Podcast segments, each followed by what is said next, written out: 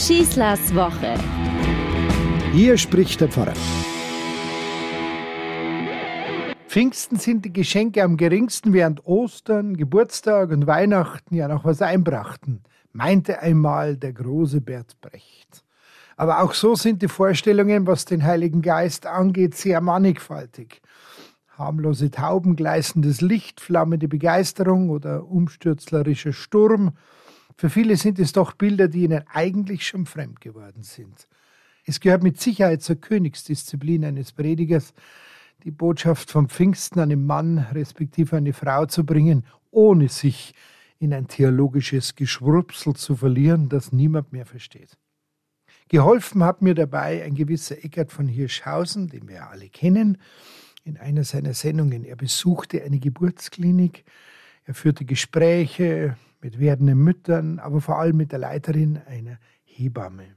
Mit ihr war er unterwegs auf den Fluren und Gängen des Hauses, ließ sich erzählen von ihrer Arbeit, von ihrer Motivation, hier zu sein. Und plötzlich blieben sie stehen. Vor einer Tür. Und hinter der Tür hörte man das Schreien eines neugeborenen Menschen aus dem Kreissaal heraus. Es wurde ganz still und die Hebamme schaute Eckhard von Hirschhausen an und sagte zu ihm, sehen Sie, und deswegen bin ich hier.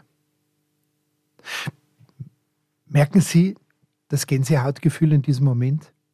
Eigentlich sollte uns an Pfingsten diese Gänsehaut über den ganzen Körper laufen. Denn Pfingsten, sagen wir ja gerne, aber leider zu trocken, ist der Geburtstag der Kirche. Gut, Geburtstag feiere ich ja auch, wenn ich 100, 1000 oder 2000 Jahre alt bin. Aber wenn wir Pfingsten feiern, dann feiern wir den ersten Geburtstag. Dann feiern wir sozusagen, um in diesem Bild zu bleiben, den Schrei des Neugeborenen. Und wir denken an diese Urgemeinde, die diese Katastrophe der Verlorenheit, der Enttäuschung, der Angst, der Furcht, des Frusts, der Versagensängste und ihres Versteckens äh, miterlebt hat. Und dann kam dieser Geburtsschrei. Und jetzt gehen wir da hinaus. Er hat doch immer gesagt, dieser Christus, dass er bei uns ist. Warum sollen wir uns eigentlich verstecken? Unsere Botschaft ist so unersetzlich wichtig für die ganze Welt. Ich möchte mal die sieben Gaben des Heiligen Geistes etwas anders formulieren, wie sie mit Sicherheit auch schon in der Urkirche ausgedrückt wurden. Zivilcourage, Gelassenheit, Achtsamkeit, Spiritualität, Staunen, Mitgefühl und vor allem Liebe. Das ist unsere Botschaft, das sind unsere Gaben. Die können wir doch der Welt nicht vorenthalten. Wir können uns das alles leisten und wir brauchen überhaupt nicht befürchten, dass wir mögliche Leistungen oder Ziele nicht erreichen würden. Genauso wie dieser Neugeborene, der gerade geschrien hat, der seinen ersten Lungenzug genommen hat. Der kommt einfach in diese Welt. Er weiß gar nicht, was da auf ihn zukommt. Er lebt einfach. Er bringt seine Gabe in diese Welt hinein. Es ist gar nicht so furchtbar wichtig, denke ich mir, dass man aller Welt ständig beibringen möchte, sie muss unbedingt an Gott glauben. Unsere erste Aufgabe ist doch, und das werde ich auch mit diesem neugeborenen Säugling tun, ihm zu vermitteln, dass Gott an ihn und dass Gott an diese Welt und dass Gott an uns alle glaubt. Die Urbotschaft des Gottesgeistes heißt doch, Gott glaubt an uns, Gott liebt uns. Das sagt schon sein Name von alters her. Ich bin da für euch. Und darauf gilt es nun eine Antwort zu geben. Wir dürfen uns alles trauen und zutrauen. Wir müssen keine Bewegung und keine mögliche Veränderung fürchten. Bei den Seefahrern habe ich gelesen, da war es eben nicht der Sturm und nicht der Orkan und nicht die hohen Wellen, die sie gefürchtet haben, sondern was sie am meisten geschreckt hat, das war eine plötzliche Flaute. Denn dann nämlich würde die gesamte ausgespannte Takelage über einen zusammenbrechen und das Schiff wäre manövrierunfähig. Darum hat man im Altertum nicht selten vor einer Jungfernfahrt den Göttern eine Jungfrau geopfert.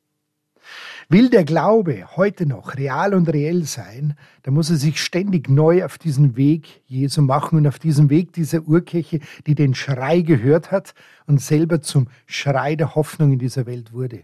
Damals wie heute. Jeder und jeder auf seine bzw. ihre Weise.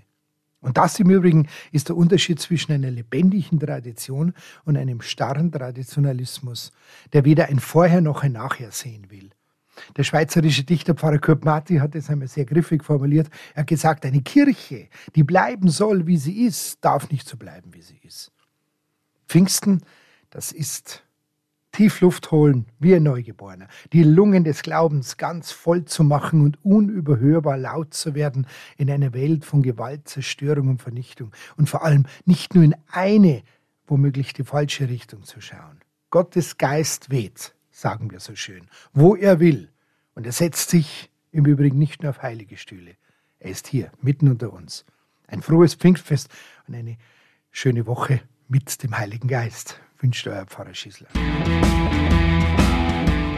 Schießlers Woche ist ein Podcast vom katholischen Medienhaus St. Michaelsbund, zu hören auch im Münchner Kirchenradio.